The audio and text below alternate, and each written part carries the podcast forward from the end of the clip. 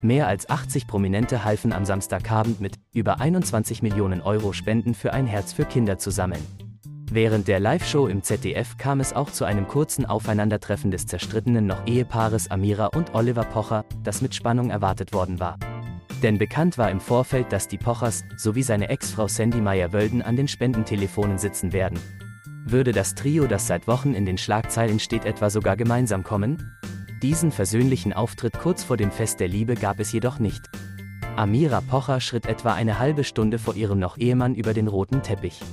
Mir geht es sehr gut, ich wärme hier den Teppich schon mal auf, sagte sie im Gespräch mit Bild. Weihnachten wolle sie hoffentlich besinnlich mit ihren Kindern verbringen.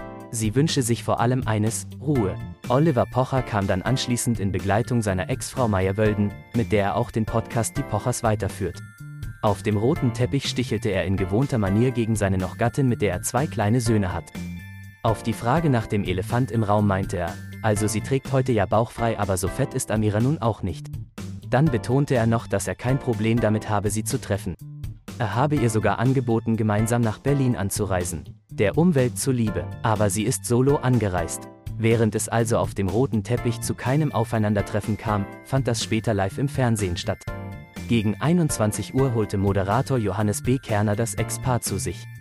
Beide sollten gemeinsam die Spenden-Hotline aufsagen. Als Oliver Pocher alle Nummern selbst vortrug, kommentierte Amira, war ja klar.